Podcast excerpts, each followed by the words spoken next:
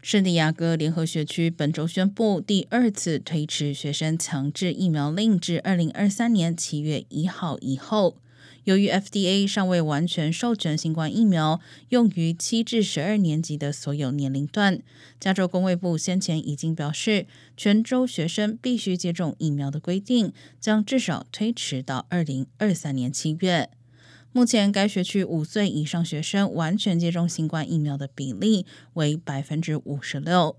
另外，圣地亚哥联合学区也更新了口罩规定，一旦学校内师生新冠病例水平激增到一定标准时，将恢复在室内戴口罩。